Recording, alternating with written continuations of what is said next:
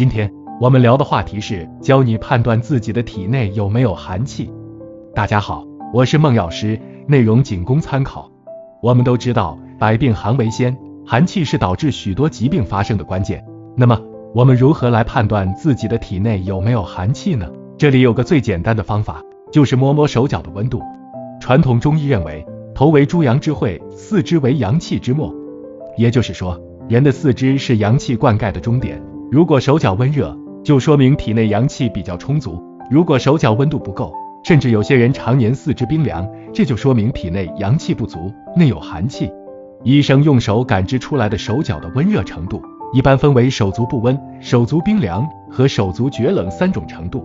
手足不温是指手脚的温度比正常温度低，感觉不暖和，这往往是阳气亏虚的先兆，可能有轻微的寒气。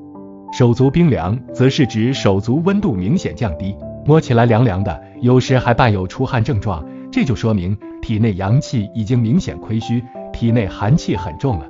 而第三种程度手足厥冷，则是指手脚温度极低，甚至有的人会连肘关节、膝关节之下都是冰凉的，这就是提示体内的阳气已经极度亏虚，寒气过重，往往会直接伴随着疾病的发生。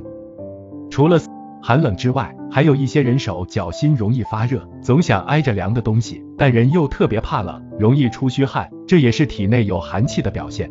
因为体内阳气太虚，不能回纳，就浮散于外，使手脚出现了虚热的假象。这里要特别说明的是，我们所说的手脚温度，是指持续一段时间的温度，而不是指一时的温度状况。